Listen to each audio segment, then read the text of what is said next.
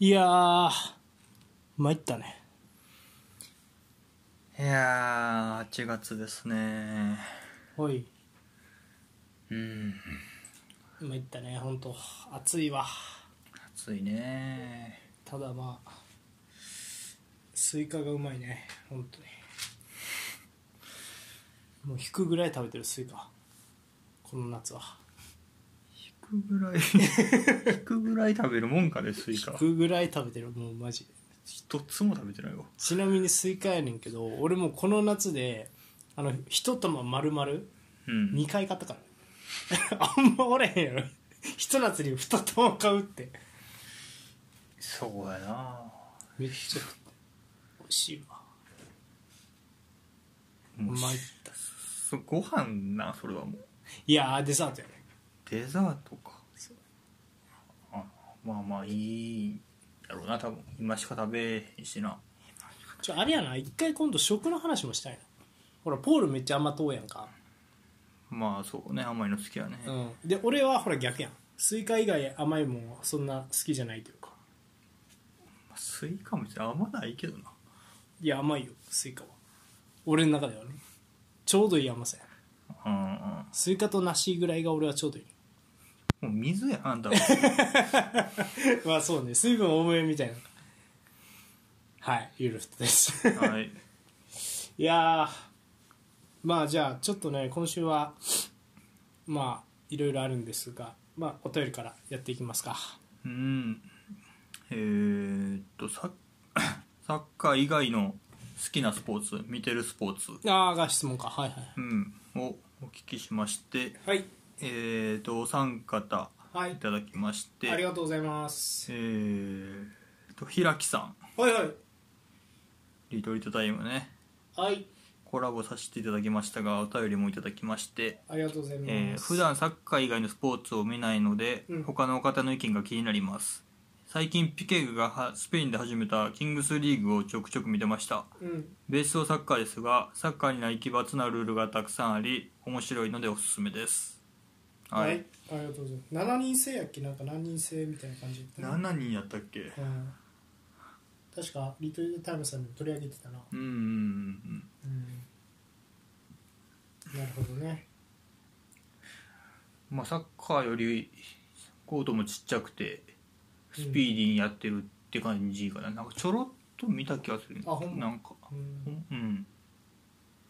まあ、フットサルに近いんやろな多分うん、ほんまに詳しいルールとかは知らんけどうんうんまあベースはサッカーって感じやねあれは、ままあそうやな、うんフットサルとサッカーの間って感じかあ、そうなんやろな、うんまあ、それをピケが立ち上げてやってるっていうねこうピケはあれやねもしかするとそのバスケの 3on3 的な感じの発想なのかうんバスケのあのはい 3on3 はっいて結構元 NBA 選手とかも出てるから、うキンんグスリーグって確かねあのねっけ元プロの選手も出るみたいなのがうん一個ほらあれやんはいはいはい目玉の競技でまあそこをね多分元をたどると多分 NBAOB が出てるような、まあ、3on3 やったりとかうんっていう感じなのかな、結構人気あるってなんか出てた気がするな記事が スペインやとそうやねうんなのでまあちょっとねまあ機会あればねチェックしてみるかなうんあはいありがとうございますりがとうございますはいえーと2人目はポッサンさんはいありがとうございますえー野球ですおアマプラの WBC のドキュメント面白かったですおいはい野球ねあー俺が見に行ったやつやな映画館に映画館で見るやつもうアマプラでやってんのそうそうそうそういやあそれはもともと J スポーツが権利持っててたまたまそのなんていうかな優勝したから映画館でかけたっていう人儲けしようぜででももともとまあテレビ用というか J スポーツがうーん J スポーツを流すために作ったもんでそれを Amazon プライムが多分権利持ってて Amazon プライムでも見れるっていううーん WBC のドキュメンタリーね、うん、面白かったなあれなはいはい 何が良かったえ何が良かったって大谷君の素顔とか見れるから俺は大谷君がちょっとすなんか会話が通じへん人な人に見えてそれが面白かったうん言うてたねそうういえん、なばなんかこうちょっと天然感が見えてあとダルビッシュが超オタクだったってうんうんこの回転数この曲がり腹だったらもうスイーパーと呼んでいいみたいなことを 絶対そんな言い方して ないいやでもなんかそれぐらいの早口やってなんかうんうんっていうねはいはい野球なまあ WBC でまたぐっと盛り上がった感じはあるよねまあプロ野球もやっぱずっと客入ってるしなうんなんかね一時期 J リーグよりもみたいなこと言われてたけど野球またね盛り返してるよねパ・リーグとかやっぱ人入ってるし結局まあ大谷効果でかそうやねやっぱり本当に効果もあるしプロ野球も頑張ってるんやろな営業ねうんははいいはいはあいりがとうございますえー、3人目ノーリスさんはいありがとうございえます、ー自分でプレーしてて一番楽しいのはバスケですねおおスラムダンク世代ですからはいはいササッカーは息子のサッカー教室で付き合ってプレーするのですが、はいどうしてもイメージした通りのボールが切れないので苦手ですあ観戦や、えー話題の対象として好きなスポーツはたくさんありますが、うん特に野球バスケボクシングあたりでしょうか、あうんえー好きなスポーツについては漫画の影響も大きいですねうん野球なら足立満さんの「タッチ」や H2 などおおサッカーなら昔は定番の「キャプテン翼」はい今は「青足」が面白いですおおはいバスケは「スラムダンクの他に「ディアボーイズ」とかも好きでしたおおボクシングは初めの一歩ーはい30年以上読み続けてますがまだ完結してくれませんはいリスナーの皆さんにも好きなスポーツ漫画とか聞いてみるのも面白いかもしれませんねはいありはいありがとうございますがとうございます俺らとかぶってんな結構ノリさん好みはバそうねうんボクシングとかも、うんまあまあ井上の話とかもしてるしねうんうんまあそうねプレーするのと見るのとでもまだ変わってくるかもしれんねバスケでもさ楽しいのは分かるけど体力は持たへんよなあれまあ体力は使うねあれのスポーツは足足が追いつかんくなるよねもうだいぶ前やけど俺もやったのもう10年以上前かうん遊びでやったりとかしてやけどうんめっちゃしんどいよなあれしんどいねフットサルとかやっても思うよななんかサッカーに比べてちっちゃいからそうでもないやろうと思うけどめちゃくちゃ走るもんなめあれっちゃ走るめっちゃしんどいよねやうんたまにやったらうんうんそうやなまあ、きゃまあ、そう思うと野球とかそんな体力使わん気がするよな結構まあ部活とかでみんなめっちゃ走ってはいるんやろうけどその試合中の体力でいうとピッチャーぐらいかめちゃくちゃしんどなんのキャッチャーあーまあキャッチャーもそうね足腰つらいか、いやキャッチャーピッチャーより投げるわけやからねピッチャーよりまあ投げるまあそうね研究してるわけやから頭も使ってるしキャッチャーが一番しんどいじまあでもバスケとかの疲れとはまた違う感じがするよね多分ゃんうん慢性的というかね頭を使うとなるとちょっと疲れ方がちゃうよな、うんでもなんかさごめん全然関係ない話うん古田とかやっぱ帰り道とかに車の中でやっぱあの時の配球ダメやったなとかって言って自分の配球とか誰に何投げたとかその日やったら全部覚えてないってまあそうなんやろなやっぱりプロまで行ってやっちゃやってる人ってし谷繁とかも覚えてるらしいよ全部うんまあやっぱそんだけ頭使って考えてやってるってことやろね、はい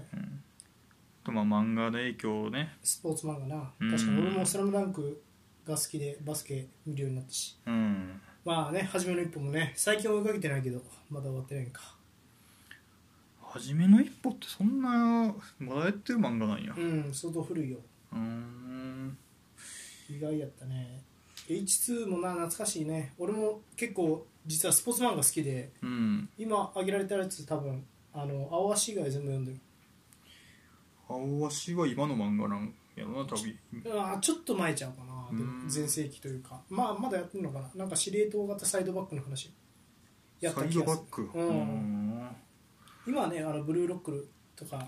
新しい、あブルーロック聞いたことあるね、うはいん、サッカー漫画出てきてるけどはいは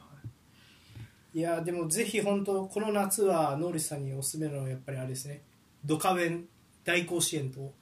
ちょっと水島新司ワールドも体験してほしいなドカベンねまあそうね壁もなんか野球漫画といえばっうんていうのも出てくるよな そう夏といえばねドカベンっていうイメージですかねまあそうないやこうほらあの毎回夏の甲子園とかさうんやってるからさドカベンの中で夏のイメージがまあ別に毎回夏ってわけじゃないけどなんか暑そうなんだから頑張ってる絵面が思い浮かぶドカベンって言ったらうんはいはいはこれでも来週のテーマはこれでいいかねもうスポーツ漫画あなたが好きなねいうんもしなんなんかいいのが思いつかんかったらねそうねうんポールちなみにある好きなスポーツ漫画スラムダンク以外うーんスポーツ漫画まあディアボーイズ俺も読んでたはいはいはいはい伝説のしあと何読んでたっけな野球バスケサッカーまあそんな漫画自体読んできてないからなああ野球なん野球なんか読んでそうやけどなタッチとか読んでたタッチあルーキーズは読んでたなああはいはいはい懐かしいねドラマなる前に読んでたんだよ多あ分でドラマなってるやんってなった記憶があるなああうんうんうん全部阪神の選手ねそうそう名前がねうんその対戦相手とかも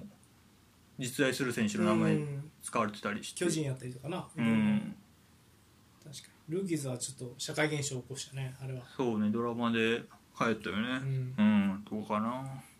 難しいうんやっぱルーキーズもやっぱねこうドカベンの影響下にある作品としてやっぱりうーんあのほらルーキーズのさ悪球打ちするやつとかいわけよね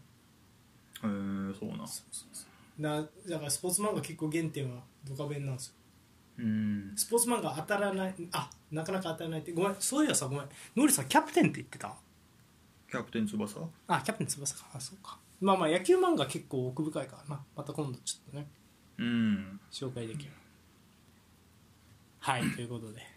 はいありお便りありがとうございましがたとうございますはいじゃあ、えー、と今週ね後半戦は、えー、とちょっとレアな企画なんかがあるんですが、まあ、前半戦はいつも通り、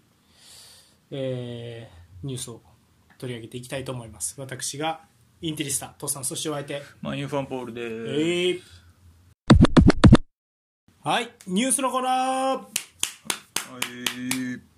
はいということで、えー、と今週あったサッカーニュースをセットして語るニュースのコーナーですうんもう今週はもうまあまああれよねサウジ関連今週も結構決まったねまあサウジ関連動いてなかったのが一気にでもドドドと決まったって感じよね噂はあったけどああそうねはいということで、えー、とまずは、えー、とサウジへ移籍が決まりましたねそのニュース紹介していき ます、えーまずリバプール、えー、とヘンダーソンのサウジ移籍を正式発表、うんジェラードが、えー指揮するアルイテファクへ移籍はいははいということで、えー、とヘンダーソンが歩いてファクへ、えー移籍することを発表しました、うんえー、と移籍金は、えー、と1200万ポンド21億円ぐらいといはいでこれにボーナスが加わるということですははいということでまずは、えー、とヘンダーソンがね、えーとまあ、12年の、えーリバプールでのキャリアを終えるとあうんいう形になりますね、えー、と8個のトロフィーを獲得してでそのうち1つを除く全てはキャプテンとして獲得したものだったというふうにヘンダーソン称えられてますね公式にあーなるほどはい、で、えー、とさらに、えーミッドフィルダーのファビーニョ、えーサウジアラビアのアルイテハドへ移籍うん移籍は、えー、と4000万ポンド、えー73億円と見られています。あーはいということで、えー、と契約期間は26年までの、えー、と3シーズンファビーニョが、えー完全移籍で、えーアルイテハド加入しとなりました。うんはい、えー、と5年間リバプールとしてプレーしてね、えーとまあえー、219試合に出場か、えーでまあ、チャンピオンズリーグの優勝とかプレミアリーグ優勝にも貢献したうフんァビーニョが、えーサウジアラビアへ移籍となりました。うんはいということで、そうですね二人ミッドフィルダー出ていっちゃいましたねはい、まずはヘンダーソンと。うんヘンダーソンそうこのタイミングかって感じやななんかうーんまあ試合まあ、もうレギュラーじゃ完全なレギュラーじゃなくなってたっていうのもあるんかなって感じはするけどリバプールの中であそうね結構右のインサイドハーフって誰がやってたいろいろやってたんじゃう去年、まあ、その家庭ではなかったと思うけど、うんまあ、ジョーンズとかのうーんえーっと誰やってたっけなカーティス・ジョーンズ、まあ、エリオットとか、うん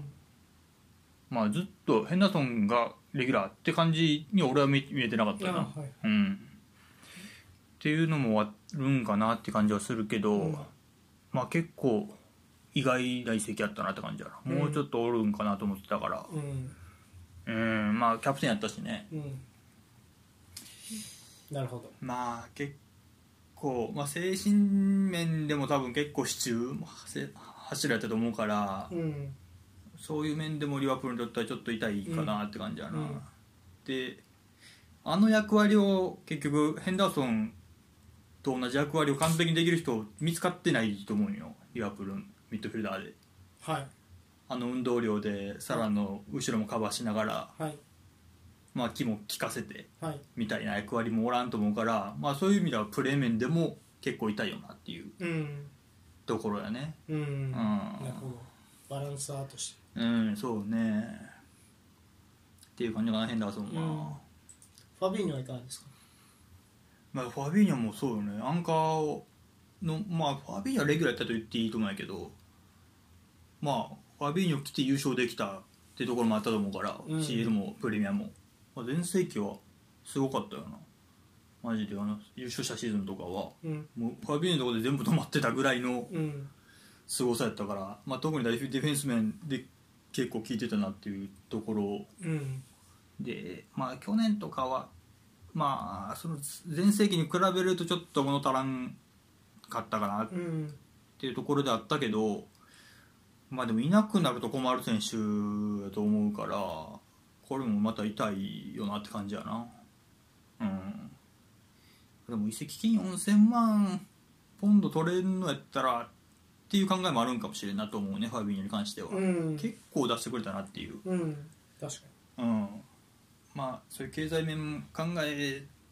るとまあまあそうかっていう感じかなにうんうん、そうですねなるほどうんどうですか2人ああいやどうなんやろうななんかリバプールっていうていうかごめんあのこの後も何個か移籍言うんやけどさプレミア上乗せあったんってアーセナルぐらいじゃないあとマンチェスター・ユナイテッド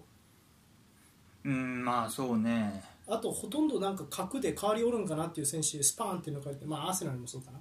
ギャンブルやなっていう感じがするねう今んシーズン、そうだよね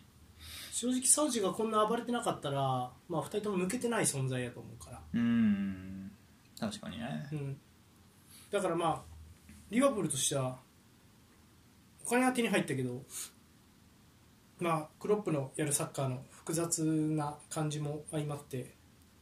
うんなんか無駄にギャンブルせなあかんなっていうんそうだねうちょっと怖いなっていう、ファビーニョ以外のアンカーとか思いつかんもんなヘンダーソンですいやもんねそうなんよなそこのポジションだからプレシーズンはアーノルドやそこやったりジョーンジョーンズがそこあんそこやったりしてるね今はアーノルドがもうアンカーやってるね、うん3センターのうんへえまあでも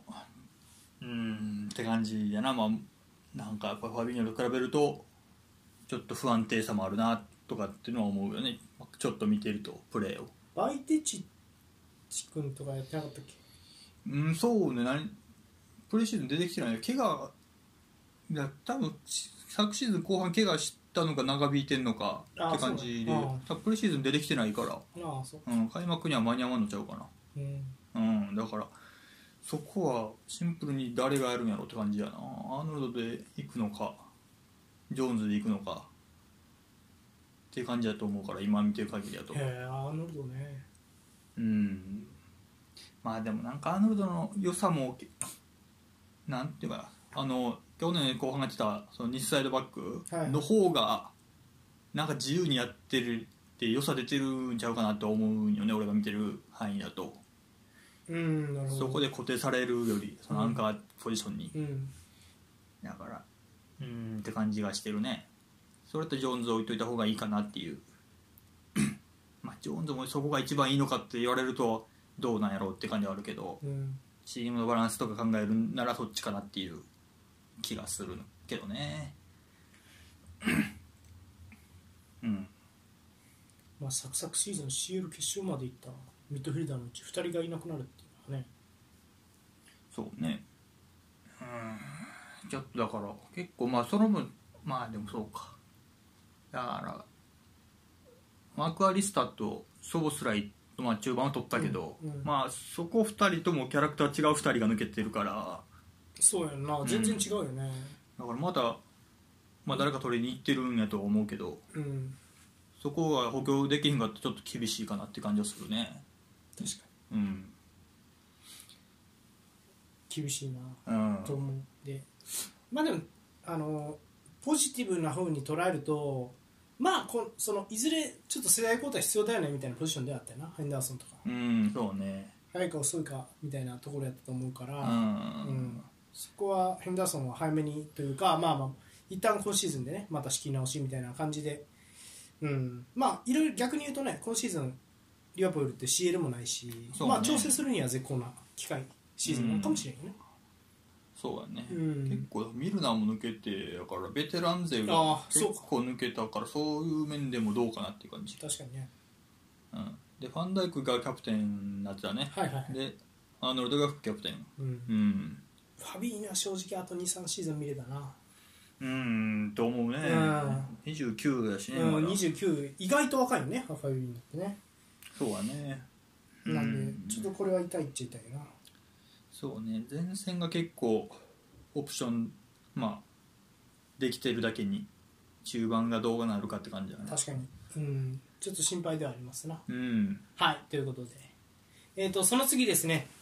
えー、とその次も、まあ、プレミアからの移籍です、えー、とマンチェスターシティの、えーマフレズが、えーサウジアラビアアルアハリへ、えー加入、うんえー、とフィルミーノ・メンディと同僚になります。キーパーのメンディーねはい、ということで、えー、とアルジェリア代表フォワードのマフレズが、えー、とアルアハリへ加入したことを発表しました。えー、と4年契約で移籍金は、えー、と3000万ポンド54億円と言われています。うんはい、ということで、えー、とレスターからね、えー、とマンチェスターシティにストップアップして、まあ、シティを長く支えていたマフレズが、えーサウジアラビア、こちらも移籍となりました。うんはい、というこうんそうねこれもどう、うん、結構痛いよねとで昨シーズン47試合出場、15ゴール、13アシスうん普通に結果も出してるしねト、うん、全試合ってこ五32年か歳うん32歳まあこれもお金考えるとまあまあいい移籍やったんかなとは思うけどね3000万ポンド、と、うん、戦力面としては結構痛いよな右ウィングどうすんやろうね、パルマーとか使うかな、やったらいいと思うけまあでもそうなるんやなろるやろねベルナード・シューバーを基本でいってど、パルマ、ひ控えはパルマみたいなね、ベルナード・シーバーの中で使うときとか、アルマーソンとかコーデンとかもフォーデンあるしうん、あるけど、まあでもこうシティも、えーどこ戦みたいな時のプレシーズンどっか見た時は、うん、アトレティコちゃん、アトレティコアだトよねレティコかうんな、うん、結構あの時フォーデンベルナード・シューバうー、んえーフォーデンベルナード・シューバーでグリーリッシュうん、ゼゼロトップかここでいやじゃあハーランド・アルバレスが前並んうで、だんからツー超攻なんて撃言っていいんかなあれはなんかでウォーカーが右の高い位置でワイドやってたのよその時うーんで左はグリーリッシュでうん中にハーランド・アルバレス、んフォーデンベルナード・シューバうんへーがいるみたいなえでアンカー・ロドリーおうみたいな形あって、うんあんまりうまくいってなかったから多分本本番ではやらなさそうな感じはしたけうど、ん316みたいな感じになるなそれ話だけ314にそうねうんそんな感316じみたいなそんな感じだったうね、んでその試合はストーンズがもうスリーセンターの右って感じだったから、うんまあ、その去年やってた偽センターバックではなかった、うんけどウォーカー高い位置に晴らすんならベルナード・シューバーにしそれやらしといてウォーカー最終ラインでの方がいいよねストーンズを前出した方が去年のやつの方がうまくいってたかなって感じはしたからねうん、まあだからそこもだからシティもさっき言ってたけどあんまり上積みはできてないのでコバチッチだけかな今まだうん取ったのうんギュンドアンもキャプテンやねリバプールあもーキャそうねプテン抜けてああほんまやねギュンドアンもうは抜けてまあバルセロナやけどうんでマフレズもいなくなるとそうやねコバチッチななんかここ数シーズンプレミアが強かったうん要因の一個の一個その選手の世代交代が進みそうな気がするな強かった要因の一個うんのうん一個のまあ言ったらデブルイネももう年いってきてヘンダーソンがもうサウジうんファビーニョが、まあ、20代後半とか、うんまあ、ファンダイクがファンダイクはもう衰えてるっていうふうに俺らもちょっと物足りまなあくて、全席ではないかなって感じがそすうるねだからなんかそこをもうそれその波とサウジ移籍が同時に襲ってきてる気がするよね、うんプレミアが強かった象徴する選手たちがそう抜けていってるんじゃないそかううん年齢もあってねはいはいはいはいっていう感じがするよな、そうね確かにねうんまあ、シティとかはやっぱ資金力があると思うからまあグバルディオルみたいななんかビッグネームいくんやろうなっていう感じがするんだけど、うんまあ、リバプールってもともとそういうところじゃないしなんかそれで言うと抜けた穴埋まんの感はあるよねそうはねそれぞれねっていう感じがしましたねまあでもシティはこれ結構まあシューバー以外誰やるって言ったら誰がやってもねフォーデンがやるってなってもそうなると左の控えどうすんねんとかってなってくると思うから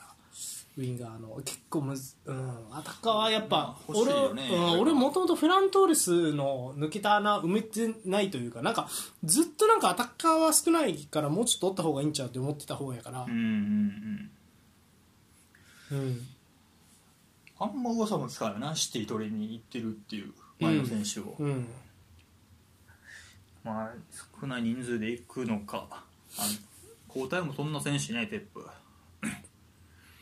小スカットでうん戦い抜こうとしてるんがね、うん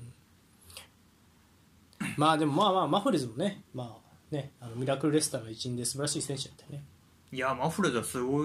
いよすごかったよねあの時ねあの時ほらあの時が一番輝いてたよな逆に言うとね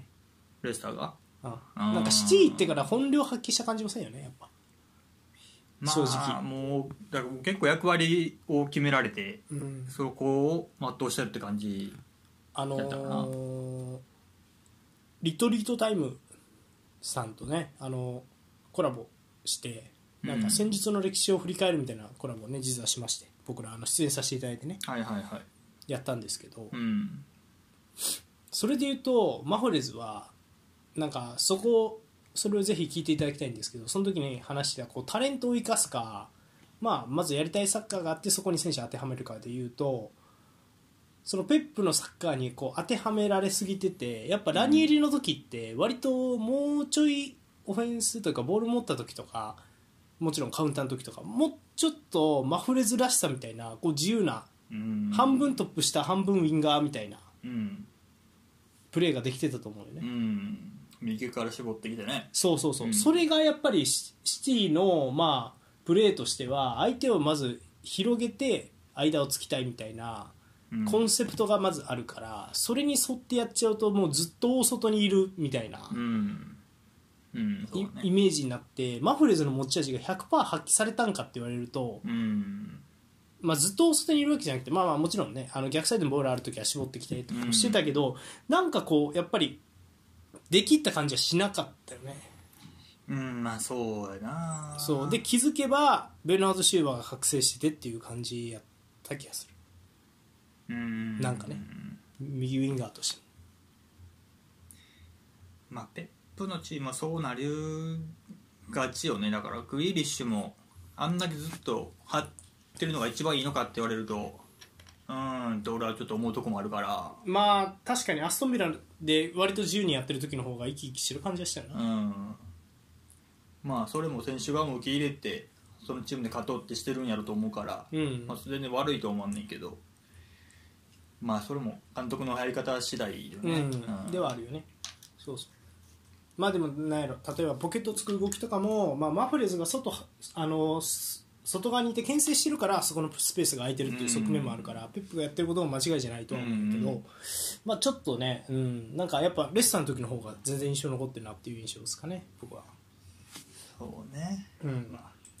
キックフェイントが一番うまいねうまかったなそういうのはうん確かに確か一番引っかかると思うわに、うん、あとあの調子いい時の右足のクロスがえぐかったねあ右でもねあうあんそうそうそうそうそうひ左足だからかっこいいんだけど思うっしょみたいなんで左でそのまま縦行って右足クロスとかも結う構ん調子いい時は父でもやってたからそれもすごい好きやったな俺ははいでえっ、とただね サウジ方面は止まらないということで入荷す、えーごめんなさいえーニューカッスルが、えーサンマクスマンのアルアハリ移籍を正式発表、はいということで30日フランス人の、えーサンマクスマンが、えーサウジアラビアアルアハリへ完全移籍することを発表しました、うん、はいえー、と4年契約で、えーまあ、移籍金は明かされてないんですが、まあ、2500万ユーロほどじゃないかというふうに言われてます、うんはい、ということで、えー、と入荷するの10番、えーサンマキシマンが、えーアルハリへ移籍することになりました。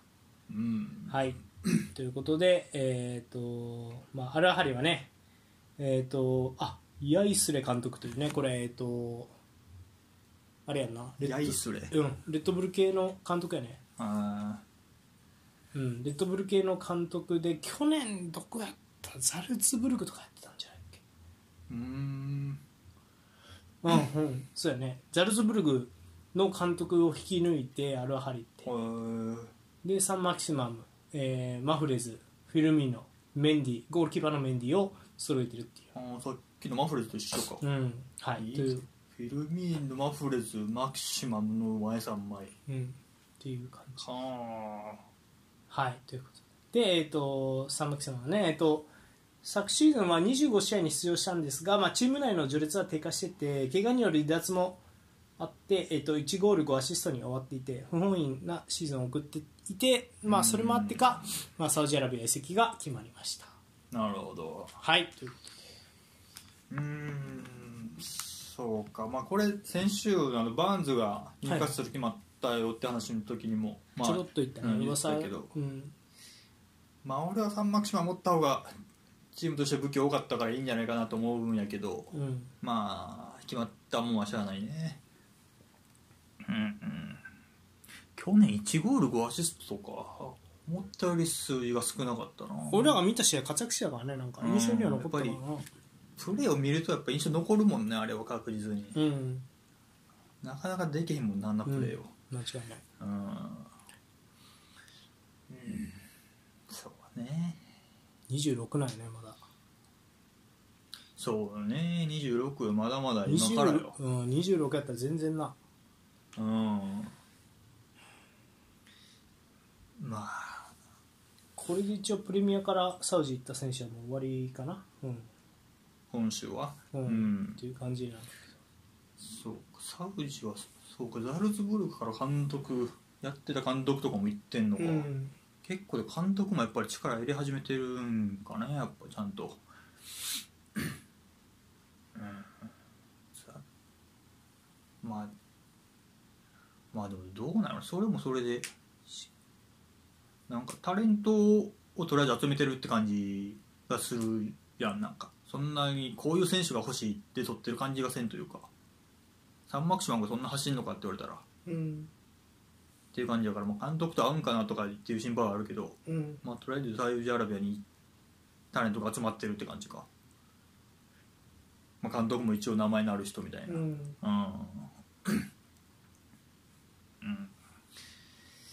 うんまあまあペップとかもはっきり明言してるよねもう生態系は変わってしまったってい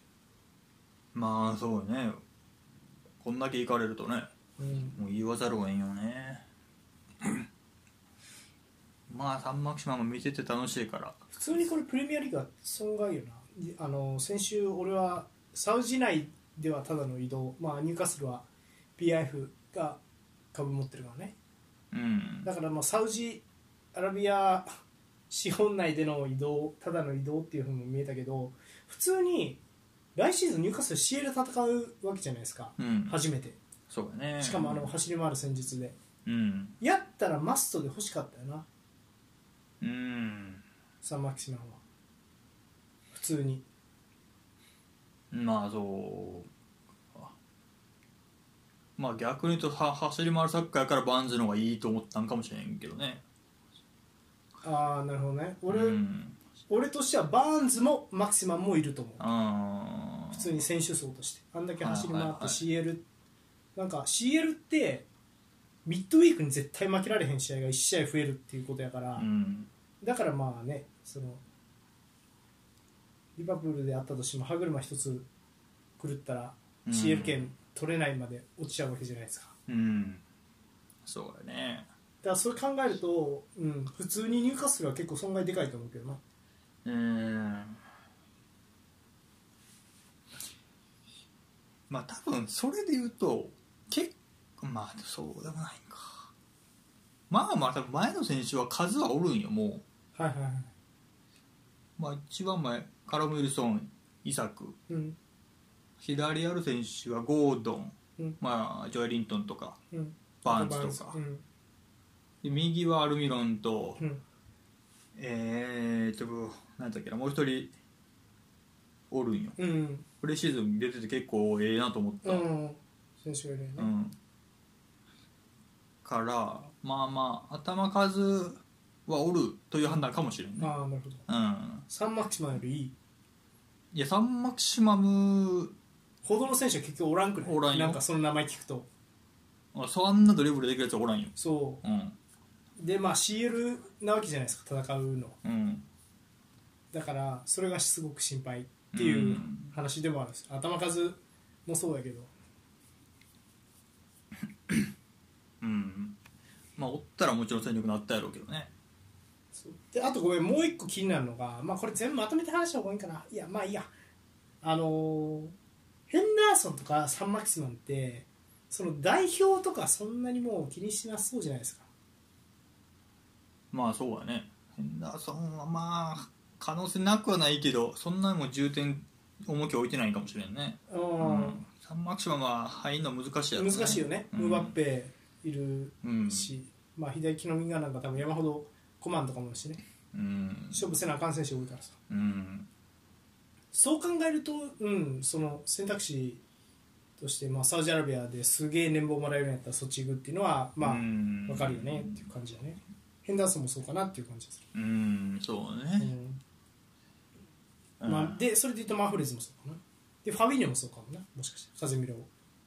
やがねどう頑張ってもカゼミロが出るみたいな感じだったよまあ今監督変わるからどうなのか分からんけどうんまあそうね、代表ねまあそれもあるかもなうんうん代表でのキャリアもそんな気にしてないしヨーロッパ第一線でやる必要ないかみたいなねうんうんうんなるほど、っていうのはなんとなく思いましたこのメンツを見てうん、マフレーズとか、うん、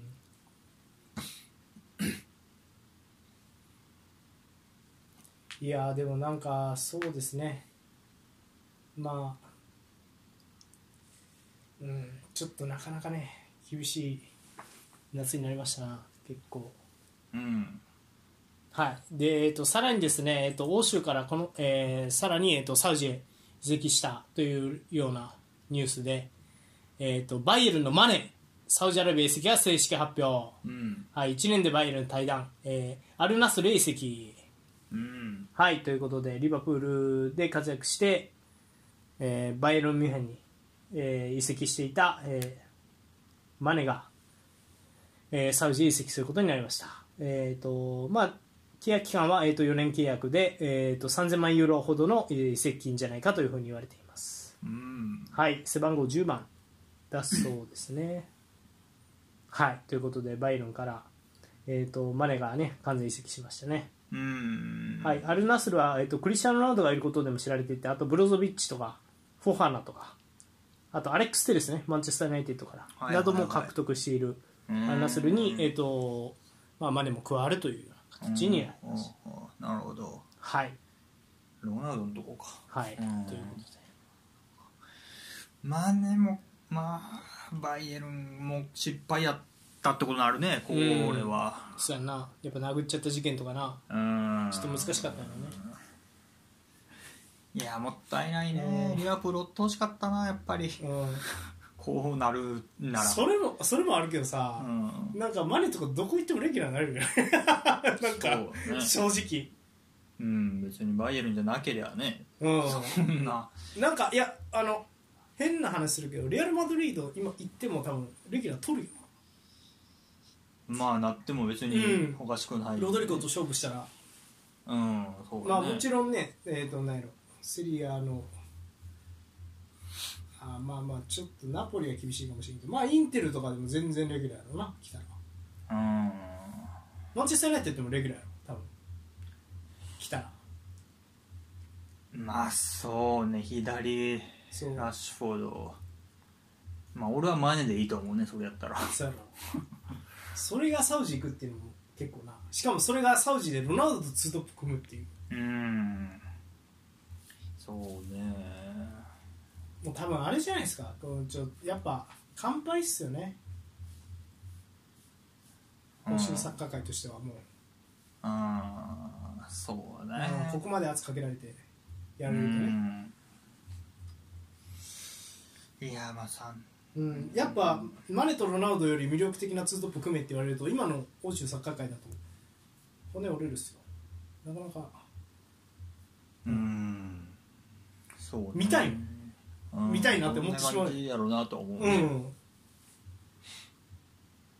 うんしかもそれブロドビッチがパスを送ってるわけやろ超強いやんそ れうんちょっとなかなかなうんそうですね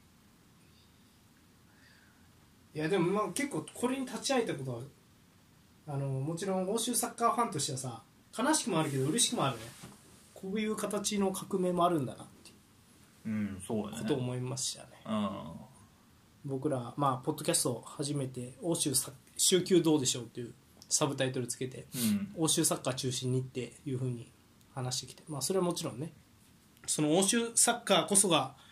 まあ、世界で一番レベルが高いみたいなことを、まあね、もちろんそうでしょって信じて疑わなかったっていうその常識がまあ、うん、ちょっとずつなんやろ疑いの目で見られ始めたよね本当ですか、それはってここまで抜かれるとそうだねうんまあこれがもうあと何年も続くんならマジで抜かれるかもねって感じになってくるなううんん間違いない本当にはいで、えっと、この一連の、えっと、サウジ報道に関してリバプールのクロップ監督がねえっと影響力を懸念していますはい、うんということでクロップ監督は、えっと、サウジプロフェッショナルリーグの、えっとえー移籍市場に関して、えっと、懸念を示していますはいえー、と大型補強を進めているサウジアラビアの各リーグなんですが、えー、とこのサウジアラビアの、えー、とスーパーリーグは移籍市場のが閉まるのが9月20日まうんでで、えー、と欧州のトップリーグは9月1日に閉まるんですうんなので20日ギャップがあると、はいはいはいはい、つまり、えー、と欧州のトップリーグよりサウジアラビアでは、えー、と3週間、えー移籍市場が空いたままうんなので、えーとまあ、クロップ曰く私が考える最悪なことはサウジアラビアの移籍期間が3週間も長いということだ、えーそのようなことを聞いた私がもし正し正しければ少なくともヨーロッパにとって全く役に立たないだろうと,、うんはいえーとまあ、簡単に言うと、えーなんや、まあ、言ったらこっちは移籍市場閉まってるのに一方的に引き抜か 引き抜かれることもあるぞっていうのを危惧していると。うんで、えー、と UEFA か FIFA はそれに対する解決策を見つけなければならないしかし、えー結局のところ現時点で最終的には何が起こるか正確には分からないというふうに言っていますうんはいということでうんまあそそうですねうんまあす対策ねだってまあこれうん移籍期間期間は12週間最長 FIFA が決めてんやったっけなどっかが決めててスタート遅欧い州するあ欧州の移籍しようがスタートするのが早いよねサウジよりあだから長いんよその分サウジの方がー終わるのが、うっんていう話らしいからまずいねそれじゃあ平等じゃんっていうことで向こうの意見が通りやすいってことか、そうなるねまあだから補強もできずに一方的に引き抜かれるっていうのがまずいってことよねまあクロップが危惧してるのはこっちの移籍市場が閉まった後にまあ、ねだから一方的っていうのも間違ってる可能性あるよねルール内でやってんやからサウジもなあそうよねうん、まあ、だからこんだけお金使われるとサウジに合わせた移籍市場の開き方をせなあかんようになってくるかもしれないね上欧州会が、うん確かうん、にサウジの方が今金銭力はありそうやからうんっていうほどの影響力を持ち始めたってことだねサウジアラビアがはいうんまあまあでもそうするしかないよな今のところまあ対策としてはねうんまあ、でも確かにそれで遅いもん勝ちみたいな風になとこ出てくるようんそうよねなもっと遅くまあでもシーズン開幕して、まあ、今でも2週間3週間あるわけね、うんまあ、2週間ぐらいかプレミアやったら、うまんあ、そこでも結構、まあ、チームの構成とかにはまあもう遅いわけね開幕してもうてるからうんで影響出るけどもっと遅くするとなるともうシーズン序盤戦もう5節から10節とかはある程度もうす、まあ、捨てるとは言わんけどうん未完成のまま戦わなあかんってなってくるから、まあ、それはそれで影響出てくるなうんって感じあるよね。うんうんだからかといってシーズン始まりを遅らせるのかってなってくるとうんまた話変わってくるしなうんうんでまたサウサウサウジのリーグってどうなってんだろうないつ始まっていつ終わるんだろうな確かに調べてみますかアジアヨまあーロッパ合わせてんのかどうなんやろうねうん今うんまあでもタレント集めることを一番にもし考えてるならそんなにもうなうんリーグに合わせるあその開幕に合わせるっていうことにこだわってないかもしれんしねサウジアラビアがそうねあれサウジプロフェッショナルリーグ対戦カードでいいんじゃんこれかまあだからまあでもなもういたちごっこでいうかなヨーロッパが遅くした分またサウジアラビアも遅くしますとかなられたらもうどうしようもない まあ、まあ、それ8月12かな8月12日に開幕開幕かないや、まあ、ほぼほぼヨーロッパで一緒そうやねあだけどまあチーム数リーグの構成がどうなってるかあんまり分かってないもんな、うんチーム数とかが違ったらまあ、試合数も違うやろう終わ終わんしのも、うん、違うと思うからねうんうんっていうことになってきてるね あーまあ確かにでも移籍期間は合わせたよな普通にそのうん、ヨ合ーロわせたッいパの中でも多分なんかい動いたりしてたよなそうのん、 5大リーグが終わった後に移籍しますみたいなうとか,、ん、とかもあって、まあ、それもどうやねんって思うところはあったからこのサウジアラビアなんで余計それが顕著になってきてんならうん、しっかり合わせた方が見やすいよなっていうのはあるよな確かうん、まあ、日本も合わせにいってんの今 J リーグにもああそうやねうんそうやねうんうん確かにね3週間だいぶうんそうねなんかゆリバプールは余計ビクビクするよなうんなんか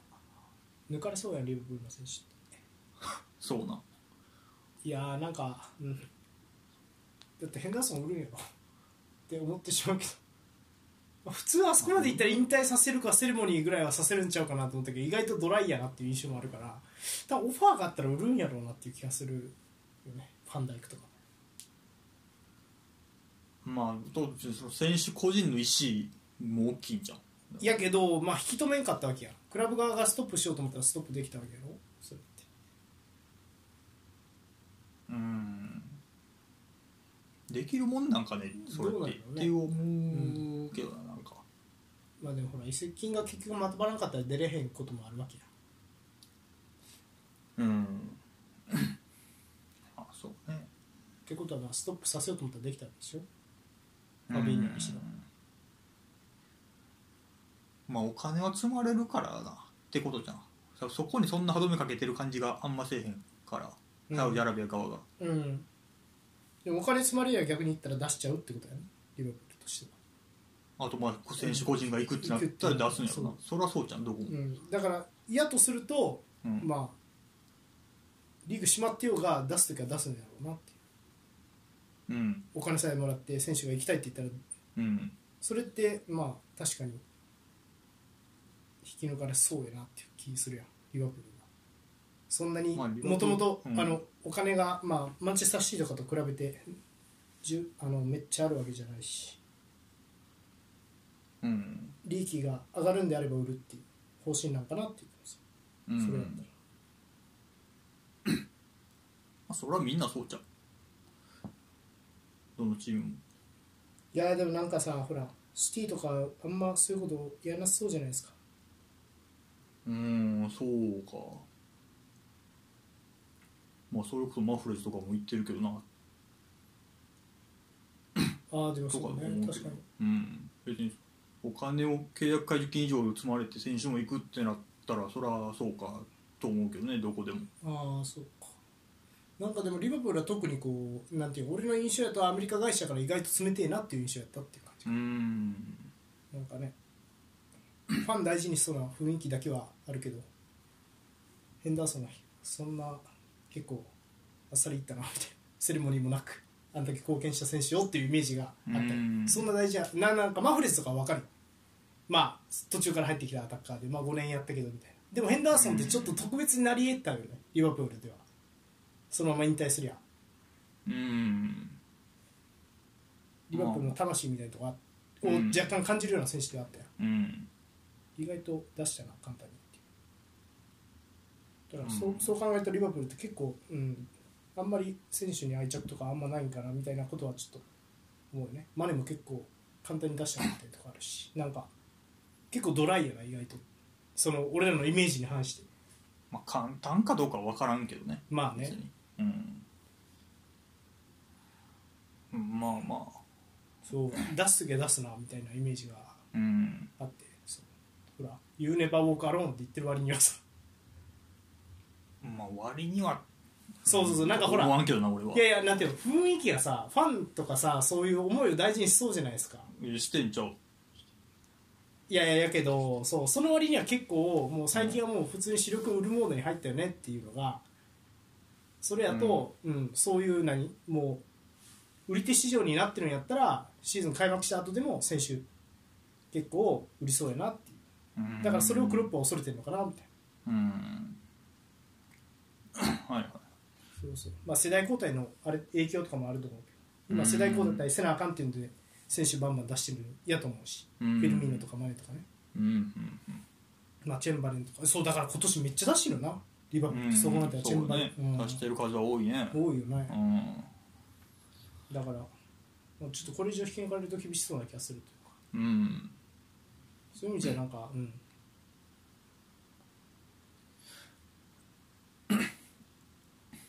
確かにちょっとクロップがこういうのも分かるなって感じがするなうん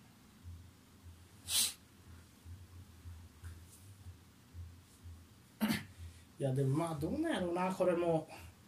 あんまなんかうんなんかひプレミアリーグからこんな人がいなくなるのが久々やからさこの数シーズンうんだからそこの衝撃はちょっとでかいよね、プレミまあうんうんプレミアリーグに行くことはあってもこんなにこうなんかっ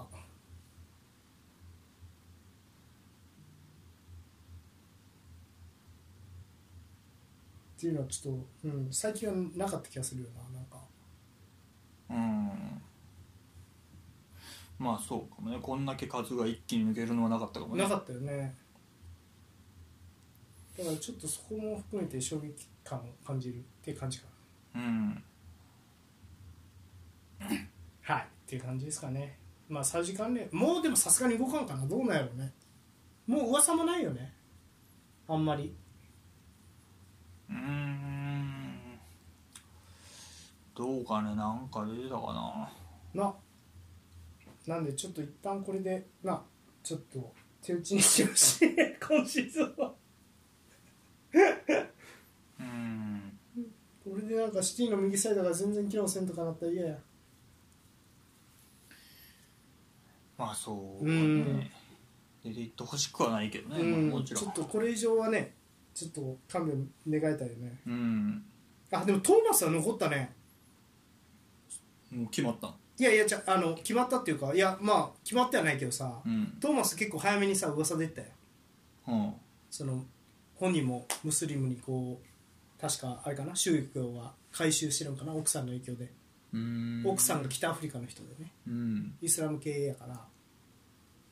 トーマスってうんだから結構早めに動くんじゃないかって言われたけど動動いてないからさ、うーんアーセナルにしてはでかいよなライスとトーマスと2枚揃えれてるっていうまあジョルジーニョもおるしねそうそうそうだからうんなんかアーセナルは一人勝ちな感じするうんまあ確かに移籍はね思った通りには動けてそうやいっねてそうな気がしますねうんはいってことでまあちょっとまあでもまだ移籍市場結局閉まらんからなどうなるかまたあと約1ヶ月ねうん見ていった方がいいですかね、うんはいということでえっ、とじゃあその次えっ、とイタリア方面ですこれちょっとすえっ、とまあサクサクと紹介するかえっ、とミラン方面なんですけどあの ミランがえっ、と今ね結構多めに選手取ってるのでそれちょっとパンパンと紹介しますえーまずは、えー、とスイス代表のフォワードオカフォーをミランが獲得、んザルツブルクから加入、えー、と5年契約で、えー、と移籍金は1500万ユーロぐらいじゃないかというふうに言われてます、うんはいということで23歳のアタッカー、えーザルツブルクで、えー公式戦110試合に出場して34ゴール4回のリーグ優勝を果たした、えー、と選手がね、えー23歳やってきますミランに、うんはい、でさらに、えーもう一人ミランはビジャレアルから、えー、とフォワードのチクエゼを獲得、えー、と5年契約、はいえー、とビジャレアルからナイジェリア、えー代表フォワードチクエゼを完全移籍で獲得したことを発表しました、うんはいえー、と5年契約28年までで、えー、と移籍金はまあ2000万ユーロの移籍金に最大、えー、と800万ユーロのボーナスがつくんじゃないかというふうに言われていますうんはい、現在24歳のチクエゼ、はいえー、とビジャレアルでは、えー、と207試合に出場して37ゴール31アシストと,、はいでえー、とヨーロッパリーグ制覇にも貢献したナイジェリア人フォワードが、えーここに来てね、えー、とミランに加入したっていうなのでミランは、えー、とロフタッチーフプルシッチ、えールカ・ロメロ、えーラインデルスオカフォーでさらにこの、えーチクエゼうんも獲得して、えー、とこの夏7人目の補強になったというふうに言っています、おーはい、で、えー、とごめん出る方も、えー、とミランは、えー、と出す方では、えー、とベシクタシュ、えートルコへレビッチを、えー放出していますなのでベベシクタシュが、えー、とレビッチを完全移籍で獲得2年契約うんはい、えー、とミランの、えー、とクロアチア代表、えーフォワード29歳レビッチを完全移籍で、えーベベシックタッシュが、えー獲得したことを発表しましたうん契約期間、えー、と25年までなので、うんえー二年か二年かで、うん背番号は7番と、うんはい、でえっ、とうーんなるほどなんか複雑なあれやな なんかまあレビッチはなんか、まあ、年俸で言うと結構もらってるのはこれに、えー250万ユーロプラスボーナスみたいな年俸で、はい出場機会に応じてこう年俸が増えていくような感じですね移籍金に関しては特にこれには載ってないかなうんうん記載ないんですが、まあえー、とミランがレビッチを、まあ、放出したというような形になりますうんはい、ということで。7人取ってるね今年はまだこっちはルカクの穴埋めできてへんのに7いや着々とやってますほねんまや早いいな動きうん7にうんって思ったよ素直にしかもごめんな、ねうんえ地区イ見たっけなんかで見たよねビジャレアルの時右サイド途中から出てきた左キウインが、あ覚えてないーか取り上げたやつ見たかは覚えてないけどその多分ね見たとな思うんかハイライトみたいなのも見たと思うあほんま別にもう個人技ゴリゴリって感じいややろそうやねそうそうそううん超足早いって左利き感じうんうんだからどうせのなレオンと左右でゴリゴリ生かすのかちょっとやめてもらってどうぞそそれれはいやもうそれで機能しだしたら恐ろしいことになってくるでうんうん であとこれが押したいのはお押したいというか押すのも変な話なんやけどオカホですねうんザルツブルクのスイス代表フォワードうんこれを覚えてるんですよなぜならイタリア代表スイス代表に負けてるんでねあのそのワールドカップ予選でうんうんでザルツブルクの23歳でしょうんめっちゃいい選手だと思いますオカホ万能型っぽいというかうん足も速くてテクニックもあってみたいなジルーの代わりになりうるで、まあ、プレイスタイルは違うんやけど、うんでもうんなんか違う感じでジルーの代わりにはなり得るなっていう感じはするなうんワントップでも全然やれるなってうんその代わりもうちょっと綺麗にボール配球しないといけないよねってオカホを使うんやったらっていうイメージあるんやけどジルーみたいにラフなボールもなんとかしてくれるタイプじゃないと思ううんなるほどと今のところは思ううんまあ、うんそうなると結局レオンとかを生かしたいならジルーの方がってなるんかもしれんって感じか後ろ次第かなうんどっちかっていうとなんか後ろが綺麗にオカホに届けられるんやったらジルーよりオカホの方がいいと思うんう正直ドリブルとかもあるから足も速いしうんポストマンっていうタイプじゃなくてどっちかっていうと万万能型って感じなんよねうまいみたいうんなだから、うん、そこはちょっとうんいい選手取ってるなそうねミラ若いンもプレシーズンマッチちょっと見たけあどそうなのラインデルスがめちゃくちゃいいなあれそうやんめっちゃいいマジ全然隣なら埋まりそうな感じがある RZ うんあいいやまあ、あんまロングボールで散らすとかいうタイプじゃないさそうやけど、はいはいインはサイドハーフでいはいだいぶ下げですなるわロフトチークもまあまあ普通にやりやればええやろうし、ああうん、ミランいいんじゃないですかこ れもともと戦術で細かくやっていくチームでもないやろうし確かにそこまで、うん、なんかうーんとなんやろやっぱ分析は難しいらしいねミランの分析ってうんあのスパレッティが言ってたらしいよなんか形は決まってんだけどいる選手によって変わるからよくは難しい分析は難しいチームだみたいなことうをんスパレッティが言ってたみたいな記事がねフットボリスタかなんかに載ってて、まあ、俺らもそう思うよねどっちかっていうといる選手そう起用する選手によってその攻め方が変わるチームというかう、んまあ、選手主導というかね選手にやらやらしてみて形が決まるようなタイプのチームやから、こそ個人能力ある選手を取ればうん面白いっていうのはある、でうんなんかフランスっぽいよねあのいるメンバーというかこう身体能力系というかうん両サイドのアタッカーとかも含めて、うん身体能力が高そうだねうんでまあラインデルスと誰だっけクルニッチかなボランチはアンカーになうる、んそうねでまあベナセル持ってきたら、まあ、ベナセルがアンカーもう全然あるし、はいはいはいトップ下もあるけど、うんうん、でロフタチームもいるわけどうん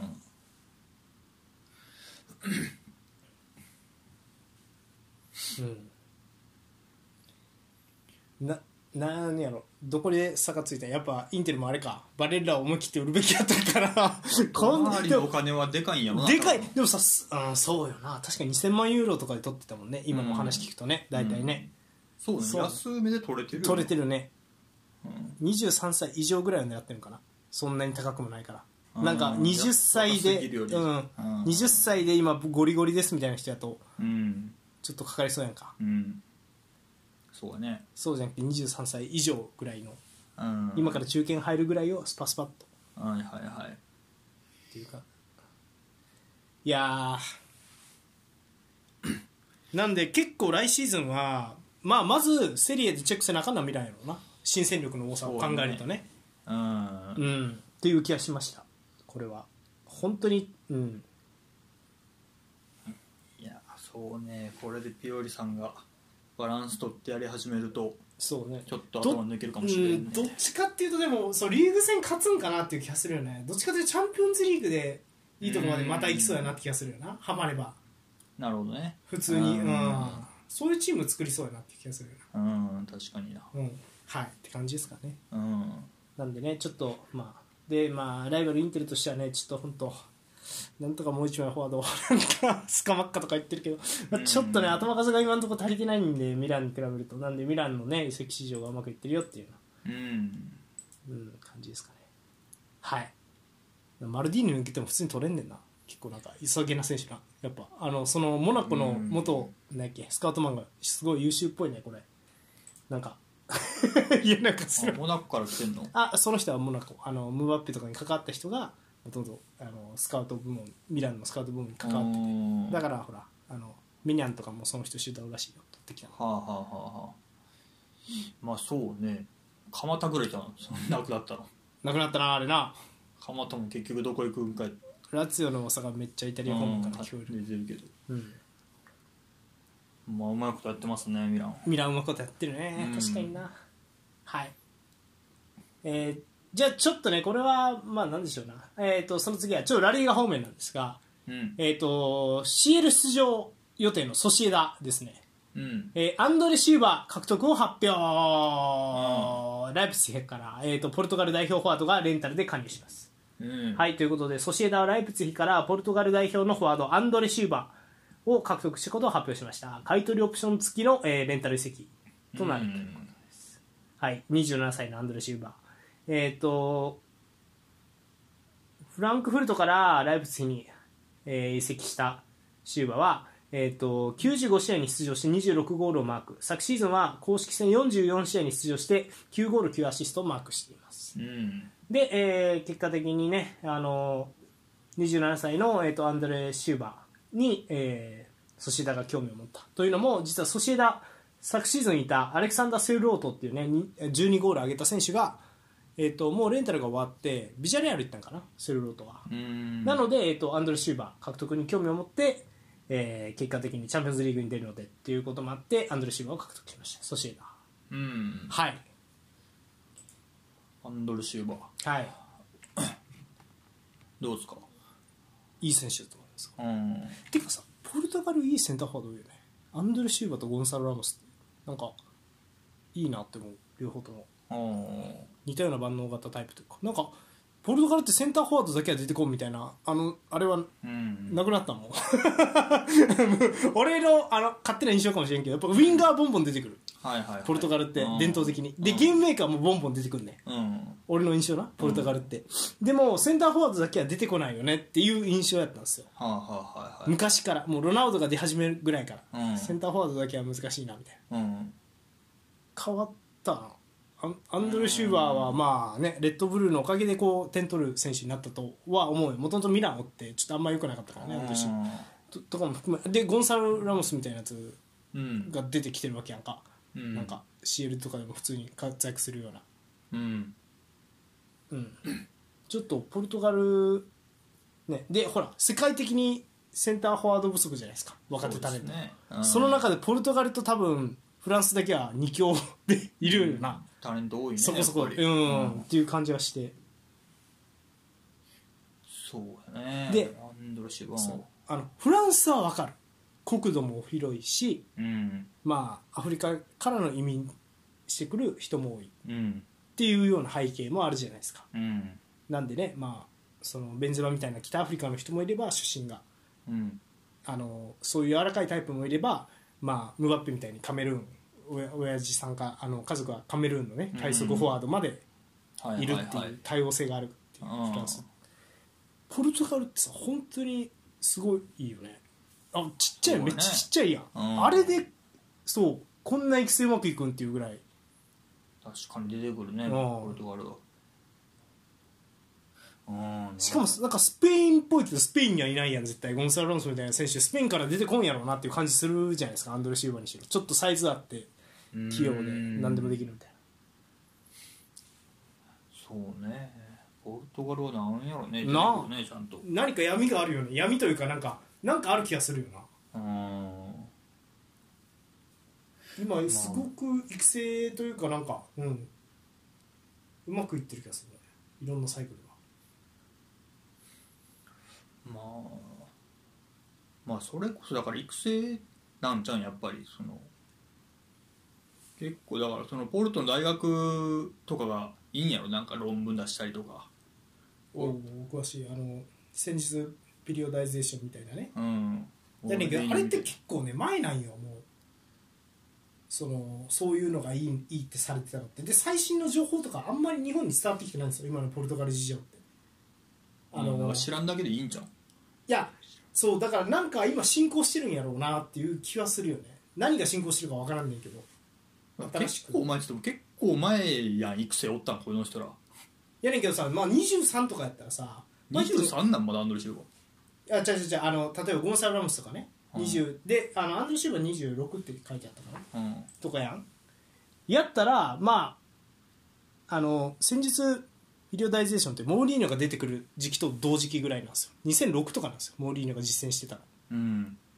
なんでもうめちゃくちゃ前じゃないですかそれって17年前うんぐらい、うんアンドレ・シューバー10歳ぐらい そんなもんなんじゃん育成ってその辺から始まるのじゃんああなるほどねうんでもなんていうんかな結構もう物の見事にすごい速さで広まってるからうんそれやったら今30ぐらいの選手で出てきててもおかしくないですよもう多分世界中に取り入れられてはいると思うからうーん普通に、まあ普通に日本人がその本書けるわけやからね先日そういうとこ日本とかける人はおるんやろうけどさそれをしっかり各チーム育成に取り入れてるのかねそれってうんなんかさその先日詳しい人とかさその一部の人はさ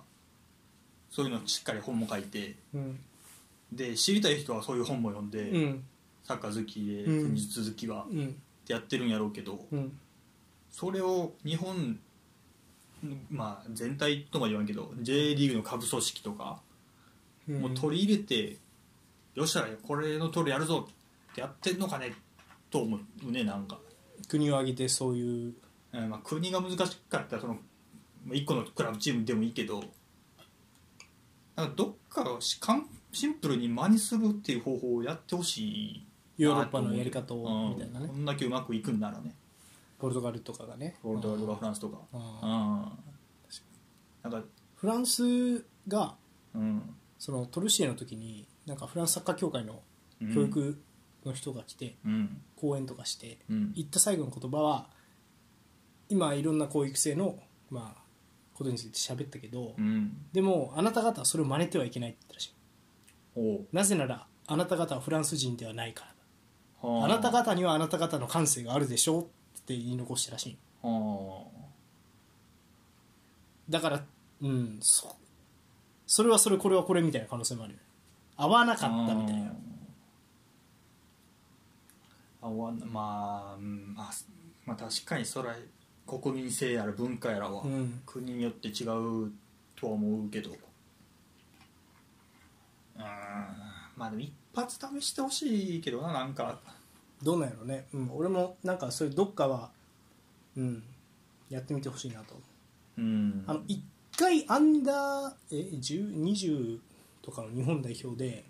マジもうバルセロナ丸パクリのサッカーした人とかいたんやけどねうん監督でね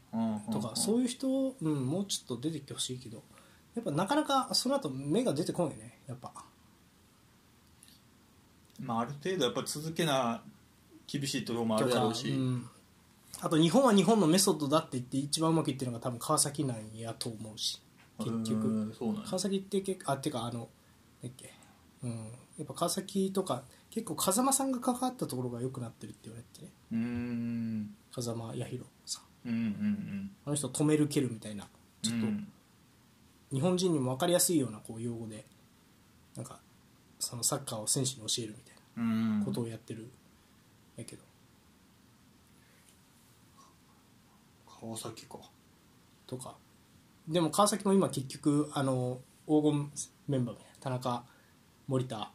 三笘とかがいなくなるとそんな強くないっていう現実もあるんわけですよ結局出てきたとしてもその辺も川崎まあでも川崎生三笘とか大学やろあの人そうそうやねんけどつくばえどこやったっけ多分筑波ちゃうかなそうやんねうんまあなんかしっかりその川崎育成からボーンと日本代表みたいなね、レベル、エースレベルが出てきてんならまあ成功かもしれんし今後、うん、うんまあ国挙げて全員同じことやらんでもとも思うしねそれぞれのチームがうん、哲学を持ってほしいってことだよねああポール的にはどっか真似て丸パクリして哲学をみたいなねで、まあそれで代言うと表になった時にああそれぞれいろんな特徴を持った人が集まって強くなりゃええんちゃうとも思うから、うんうん、まあ、それでいうとまあ鹿島的な感じ鹿島ってほらブラジルイズムずっとジーコイズムでやってるみたいな言うやんああジーコねよくそうそう聞くなそうそうだからなんかそういう感じでうんうんそうね、うんそれを鹿島はそれでいいと思うし他のチームはそれぞれのなんかうんやり方でなんか全然関係ないけどさ高校野球ってそれあるよなああそうなんいやなんか、まあ、地域とは言わへんけどさうん済々校って足の速いやつばっか集める熊本の高校があるとかうーんであと、えっと、県立高崎っていうところもとにかく野球やけど足の速い選手ばっか集めるよはいはいはい、はい、で徹底的に走り回るサッカーあサッカーじゃないあの野球してうん甲子園まで出てくる県大高崎って、うんなんか、そうす学校のその強くなるための方針みたいな、はいはいはいそれぞれあるよみたいなそうそうそんなんでいいやんなんかで高校サッカーとかもちょっとありそうやんそういうのなんかほらあのロングボール入れまくって勝ったどこやったっけああロングボールとかあのロングスローとかで勝ったチームが、はいはいはいはいまあちょっと叩かれたりとかしてたけど、うんとかもあるからあの人今な J の監督かなんかやってるんじゃなかったっけな確かうーんとかっていうのはあるから、うん、なんかちょっとねそういう個性的な個性が見えるみたいなのはちょっと確かに日本でもやってほしいなと思うよねうんまあでもポルトガルどうなんやろなうんなうん そうね結構なんかポルトガルとまあやっぱちょっとフランスのこの特別な感じが続くと続くのかそれとも他が追いつけ追い越せで追いつ追いつくのかが結構ね、今後まあなんやろ今ねあのユースの大会ポルトガルとかフランスが勝ちまくってるかって言われたらそうでもないわけで結局まあどこも結構、うんまあ、フランスは強いやろうけど五分五分やったりとか勝ったり負けたりとかしてるからイングランドがこの前優勝したりねだから、はいはいはい、まあ、今後どうなるか分かんないけどまあ、だから何かしらをなんかしっかり方針持ってやり続ければ多分時代の波やら何やらが乗っかった時にめっちゃ強くなる瞬間もあると思うよ、うんこう戦術なのかはいはいはい選手の個性なのかまあ、スペインがずっとポジションを入れ続けた、まあ、スペインというかバルサ派がね、うんずっとポジションを入れ続けた時そうみたそういにであんだけうんもう誰もかなえへんチームになる瞬間があるわけやからそういう感じでもいいんちゃうかと思うけどね、うんなるほどうん、一個なんか哲学を持ってやるとか、うんまあ確かにそういうのもそういう極端なことをやる人がいてもいいってうことね、ん、なるほど確かにそうかもしれないじゃあやっぱちょっとねあのすごい高い金払ってやっぱビエルサみたいな すげえ人をこあでもいいと思うよそういうチームはあっうてみたいなことがあってもいいよねうん、と思いますねはいえっ、とではその次ちょっと悲しいニュースうんうん2つ紹介します まずはダビド・シルバ現役引退あえっ、と別れを告げる日が来たと言っていますーうんはい、えー、と元スペイン代表のミッドフィルダーダビド・シルバが現役引退したことを発表37歳、えっ、とこのシーズンのなんか頭オフシーズン中に人体やったんやったっけななんか怪我してしまって、ああと今月に入って左膝の前十字靭帯 ACL やを損傷してしまったことを発表して、えっとそのまま現役引退となりました SNS にね、えっと一本の動画を投稿してえっ、と今日は僕にとって悲しい日になってしまった、えー人生の全てをさ捧げてきたものに別れを告げる日が来た僕にとって家族のような仲間たちとも今日でお別れだとても悲しくなるだろうとうんで、えっとバレンシアサポーターエイバルサポーターセルタサポーター、えーマンチェスターシティサポーターそして、えーソシエダサポーターのみんなありがとうみんなのおかげでいつも我が家にいるかのような気分だったというふうにうん言っていますはいということでダビド・シルバが現役引退となりましたいやーちょっと悲しい最後やったきなついなあーこれは CL で見たかったね最後見れたね最後全然、全然まだやれたやろうし全十字は重いよな37で怪我としては、あそういう判断なんやろうねいやーちそょっと治るのもうどこまでやってるかは分からんけどうん全十字もう結構ダメージがひどかったら結構リハビリで1シーズンとかそういうこともあるやん ACL ってそうだろうな37歳うんでっていうのは厳しいかもしれないそうねいやーこれはちょっともったいないし見なかったねうん痛かった最後の最後な、うん、残念やねでもまあ、うん、でもまあや、うん、シルバーやりきったんじゃないですかねキャリアねなんかうんなんかひょうひょうとしてすごくいいキャリアやってねシルバーはなんか周りにまあ影そう響ねされすぎずというか、うんまあひょうひょうまあそうはななんか我が自分の哲学あるようなキャリアよねあスペインから出てきて、まあ、シティの立ち上げに参加してもう一度故郷に帰ってくるみたいななんか綺麗なそうやねいやまあそうか、まあ、シティのレジェンドにはなったしうんしっかりうんうんまあシシルバみたいなタイプもなかなか今もおらんよなまあひょうひょうなんかひょうひょうっていじるの方が俺似合う感じがするんだけどその表現はなんかシルバーまあいじると思ったじゃなんかちょっと違ううんなんやろなあのタイプ別に体も大きくないしまあべ俺は結構ベルナード・シューバーとかとかぶるなっていうあだからシテーィにとってはちょうどよかったよねなんか入れ替わるかのように出てきてくれたなってベルナード・シューバはあはあはあっていうイメージはあるまあそうねシティでもいろんな監督の下でやってたけどペップになってからもしっかりー対応して、うん俺はでも結構どっちかっていうとペジェグリーニかなマンチーニかどっちか忘れたけどその時に見た時にうんなんかうんおなんか絶対取られへんやんって思ったん記憶に覚えてるその時ってペップほどさ組織的っていうよりはさ個々人でみたいなビジグリーニか、まあ、マンチーニかどっちかのサッカーやったか忘れたけど、やったから結構普通にプレミアのサイドバック何か寄せてきても普通にドリブルでゴリってゴールキープとかしてたから、うんすげえなこいつみたいなあーうんイメージがあるな、そう全然取られへんやんみたいなそう取られへんかったなもうその場であのくるくる回ってうんキープしてそうそうね時間作って、うんそうやねだから本当うんすごかったよないやーそうねかといって、まあ、今回怪我で引退やけど怪我もそんなにしてるイメージもないし、ないね確かうに、ん、結構試合はずっと出てたなっていうイメージだから、それもすごかったしうんまあ、あとスペイン代表でね取れるもん全部取ったしそうね代表って右が多かったが、うんそうやねうん、シティは右もやってたしトップ下みたいなのもやってたし、うんペップ来てからはインサイドハーフもやってたし、うんそうねペップ来てデブランドしデビッド・シルバーで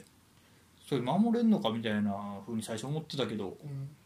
うんう結局それでもやりきったし、うんそれじゃんその辺じゃんカシエ100とかいったのってああその時か、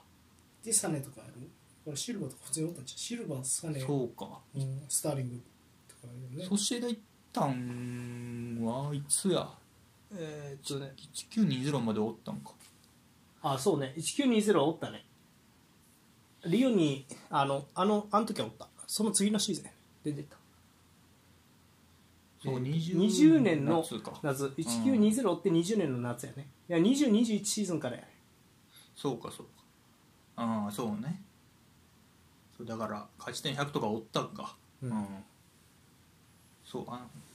ポケットをつく動きとか結局シルバーが一番うまいんちゃうかっていうイメージもまだあるしあここが折り返しでズドンみたいななんか真ん中コンビネーションを絡ませたらやっぱり、うん、一番すごかった気がするな、うんいやすごかったわマジでうん、一時代作ったと言っていいでしょバルサ外の選手で一番うまかったんじゃんスペイン代う表ああそうかもなバルサ、うん、ほとんどバルサやからねうんシャビアロンソかシルバかぐらいかなそうやあなあまあビジャとかもおるけどいやバレンシア出身の人いいね優秀な人多いねあシルバーもバレンシシアやしね、はいはい確かはビジャンバレンシア一瞬あったし、いうん一瞬でもないか今日名前だったからうんいやすごかったよなんかごめんな俺がひょうひょうって言ったっていうのは、うんなんか自分なりの価値観を持ってそれなうん何かを成し遂げた人みたいな、はいだかはらいソシエダで CL 権取ったって何かの達成やと思うようんそれはそうねだからなんかそういうキャリア含めて面白いキャリアだったなっていうふうに思うよね別なるにほど数だけあのトップクラブ行って CL 取るだけがキャリアじゃないわけやうんうんうんだからなんか、うん、そういうとこ含めて面白かったなっていうんうんうんう、うん、なんかいい監督になりそうな気がするなんかそういう人ってあ指導者そうねちょっと期待したいね、期待したよねあでもそれこそまあやらん可能性もなんか ありそうやね確かに感じるうなん確かにうん、うんなんかイニエスタとシルバーやりなさそうああそそ,、う、ね、こより1個後ろの人がやりそ後ろう、うん、だからなんかまあまあまあブスケツとブスケツのその隣でこうゲームを動かすような人が監督やるみたいなでちょっとなんかイニエスタとかダビド・シルバーみたいにこうフィニッシュワークに絡むようなタイプの人はなんかあんま監督やるイメージが時短とかやってるけどあんまりないポジションが後ろってこといねや、そうそうそうそうなんか、うん、まあほらプレーエリアとかもさやっぱりうん、シャビよりは前やんか、うんなんかそういう選手あんまなんかうんディフェンスラインからボールを引き出す動きをして前線と後ろをこうつなぐ役割の人がうん監督やるっていうのはなんとか分からんアンチェロッティとかもそうやしうんピューロとかもそうやしなジェラードとかもそうかもしれんけどでもなんかそこの1個前の攻撃をこうオーガナイズするみたいなうんコンビネーションの核になる即興性を見せて状況打開するみたいなタイプの人ってあんまりこう監督やるイメージがななんかないうんなんか感覚でやってそうやしなそうそうそうそうそうそう言葉で伝えるというよりももう、己の感覚一本でやってきましたみたいなタイプに見えるっていうかね、まあそうまあそれはそれで全然まあどっかクラブのフロントまあそれこそシティとか何か形とかがほしいけどなあんだけやってくれたなあ選手やしまあイニエスタもまあバルサで何かあるんかもしれんしう、んうん、そういう関わり方もあるかもしれん、うん、うん、はい。ということで、まあ、ちょっとお別れですかね。また何かの機会にね、うん何かで関わってみれることを期待しましょう。はい。えっ、と、それじゃちょっとね、イタリア関連、これはでかいですね。えっ、と、伝説のゴールキーパー、引退しました。えっ、と、ゴールキーパー、ブッフォン、現役引退を発表。うんイタリア歴代最多の、えー、と176キャップ45歳で28年のプロキャリアを終えました、うんはい、えー、とサッカー界のレジェンド、えージャン・ルイージ・ブッフォンが現役引退を発表しました、うんはいえーとさえー45歳、えー、とどこやったっけなパルマで最後プレッシャンかな、はい、でブッフォンは自分の SNS を通じてここで終わろうあなたは私に全てを与えてくれた私も全力を尽くし共に戦ったとメッセージを綴りましたうんはい、最後に在籍していたパルマや長らく守護神を務めたユベントスも、えー公式サイト上で選別と感謝の声明を出しています、うんセリア、えー、657試合に出場とで10回の、えーセリア制覇で、えー、とイタリア代表としても歴代最多キャップで,、はいうんでえー、とドイツワールドカップを優勝して、まあ、CL は取れなかったんですが、まあ、うんサッカー史上最高のゴールキーパーの一人でしたね657試合すごいねセリエうんすごいな、あはい、ということでー45歳長くやったねうん、最後パルマでやってたねうん古巣に戻ってブッフォンいやーなんかブッフォンはねまあももちろん止めるのがえげつなかったみたいなそうはねそのイメージやうんみたいなイメージなんやけどあのなんやろブッフォンのスーパーセーブって本当に取られちゃあかんよなっていう時にこそ出てくれてたイメージもあんねんあ敵からすると本当にあここ欲しいなっていう時にこそ出してくるというか、ーうんそういう勝負強さみたいなのもん感じたうんうんここぞでな、うん、出るみたいなイメージもあったね、ワールドカップでいうとワールドカップ決勝ジダンがヘディングで、まあ、枠内のシュートをああなんか覚えてるかもそうそれ部分を弾き出したりとかねあっていうのをーまあこの人いなけりゃ、まあ、ワールドカップ優勝しなかったよなイタリア代表はっていうあ活躍やったしね、うん、17歳でトップチームデビューしてねそこからもうずっとー17歳うん28年間そうですねああそうかうんまあそうキーパーといえばブッフォンっていうイメージやったからな見始めた時はうんまあやっぱカーンかブッフォンかぐらいのそうやねイメー90ジやったかななんか確かに90年代00年代10年代までっうんて感じやったかなうんシールが取れてないねシール取れてないねまあ UV で取れてないもんなそう2回取れんかったねチャンスあったけどうんまあそうまあでブフォンで言うとねただそのうんちょっとすごすぎたがゆえの弊害みたいなのもあったよねうんその長らくやっぱイタイタリア代表でそのこいつ普通多分なんやろまあその当時のレベルで言うとイングランド行ったら余裕でレギュレギュラーやなみたいな、うんトルドとか名ゴールキーパーがいたんですよ各クラブうんイタリアってやっぱ全員ことごとく倒してきたよね代表ではうん絶対ブフォンやったもんなそこもすごかったねいいゴールキーパーいたからねイタリア人当時は90年代いやそれやっぱ90年代00年代とずっとやっぱりうんブフォンがナンバーワンやったなっていうのはうん思う思うところやったな結局もうそれは完全にブッフォンが一番だったなんか名前でブッフォンになってる時期とかもなかっいやでもやっぱなちょちょっとやっぱストップあのストップ見せられるとねたうん欠点は当時と、まあ、まあ今となっちゃつなぎがとかってあったけどあの時代つなげるゴールキーパーなんかバルサにしかいないから、うんあとアヤックスにしかいないから、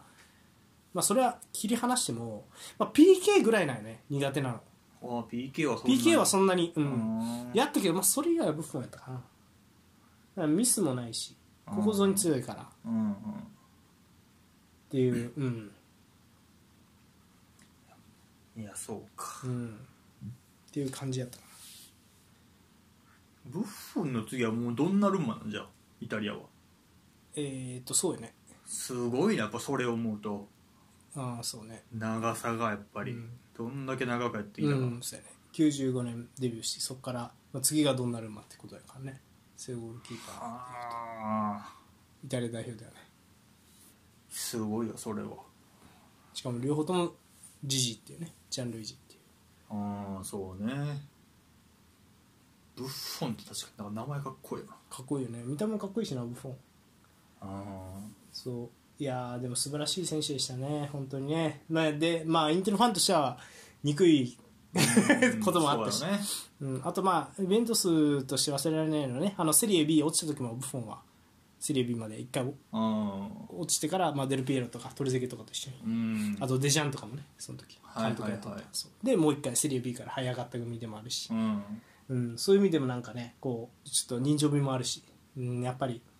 うん、イタリアサッカーファン嫌いっていう人はいないとう思う、んわかんないけどイベントスが嫌いとかっていう人はいるけどね、うん、っていうまあ名ゴールキーパーでしたね、うんうん、シュートストップやったらまあいまだにやっぱり、うん、ブフォンやっぱすごかったんじゃないかななんかうんっていう感じがします、うんはいということでお疲れ様でしたブフォンお疲れでしたあなんかイタリア代表のポストもね用意されてるんじゃないかって言われてるんでねあゴーはルキーパーコーディネーターみたいいはいはななんでまあまた見れる日を楽しみにしてますいうんはいということでいやー以上ですかね今週はうんはいいやー引退も引退もここのタイミングかって思うけど、まあ、新シーズン始まる前に心の整理が今ついたみたいなことがあるんかね、うんなんかねそうねそろそろ準備し始めようかの時期やから、うんここで気分が乗らんかったらあ俺もう引退なんだなみたいなそういうことなんかなそうねそういうことだろうななんかうん自分で決めたいんやろうな多分うんチームからっていうよりはそうやと思うね、ほどまでいくとねはいって感じですかうんお便りはもうあれでいいですかねスポーツ漫画んかあるなんかかぶらん結局先週とまあ確かになう時間、んちょドリブラーかな俺聞きたいの好きなドリブラーサンマキシマムもああ竹チ江とクかエゼも、うんまあ、マフレーズもドリブラーって言っていいと思うけど、うん、ドリブラーといえばといえば思い浮かべる人好好きな人印象に残ってる人ね、うん、うん、はいということでじゃあちょっとドリブラーといえばっていうのをねぜひあのお送りいただければと思いますうん、ポールさんちなみにドリブラーといえば誰ですか僕は身も身も蓋もない答えしか出てこないんで何誰よそれメッシああまあうんメッシまあそらそうなるんかメッシまあメッシ出されるとなうんまあ俺はアザールかなあーなんまあかパッとそうね自分が見て衝撃受けた人になるよねうんいやそうチェルシーの時のアザールかなうんうん、元祖ロナウドとかも衝撃だったからなでもどっちかっていうとドリブラーって感じじゃなかったなああ はいって感じかなうんはいなんでねあの印象に残ったドリブラーいれば、うん、はい、好きなドリブラーでも何かあればお便りよろしくお願いしますお願いします以上ですかはいはい、えー以上、えーニュースのコーナーでした前半戦終了